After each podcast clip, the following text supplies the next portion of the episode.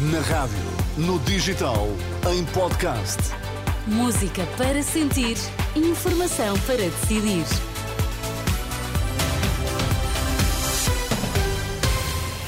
Três minutos depois do meio-dia, vamos à edição do meio-dia com Maria João Costa. Olá, João, o que é que temos em destaque?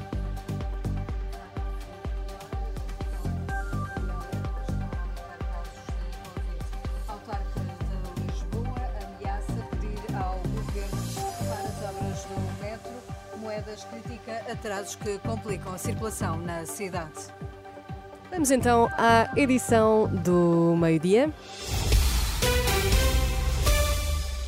Muito boa tarde. A partir de amanhã veio uma vaga de frio, segundo o Instituto do Mar e da Atmosfera. As previsões para terça-feira revelam mínimas de 2 graus em Bragança e máximas de 8 na Guarda. O frio pode complicar as infecções respiratórias. Isso mesmo admitiu esta manhã o diretor clínico do Hospital de Santa Maria, Rui Tato Marinho, alerta já estão a aumentar os casos de Covid-19. Quando a temperatura começa a baixar, começam a aparecer as infecções respiratórias. Por exemplo, uma coisa que tem sido pouco falada, existem alguns casos Covid que, que aumentaram, Eh, mas isto é notório, quando a temperatura baixa começam a aparecer as infecções respiratórias e como os portugueses têm um grande eh, grupo de população muito frágil e muito idosa, somos dos países do mundo que mais pessoas de idade têm, é fácil perceber que isto pode acontecer.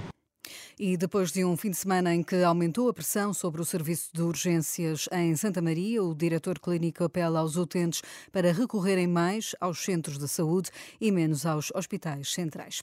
Primeiras horas da greve de enfermeiros, com adesão de 80%, Emanuel Boieiro, do Sindicato Nacional de Enfermeiros, ouvido pelo jornalista Alexandre Abrantes Neves, avança o balanço. A adesão a esta greve nacional está a ser massiva. Nós estamos a ter um, os resultados da- da- daquilo que está a ser feito em todo o país, incluindo os arquipélagos dos Açores e da Madeira, aí com uma adesão ligeiramente mais baixa, mas seguramente a nível nacional uma adesão superior a 80% neste, neste momento. Há muitos serviços aqui com condicionamentos?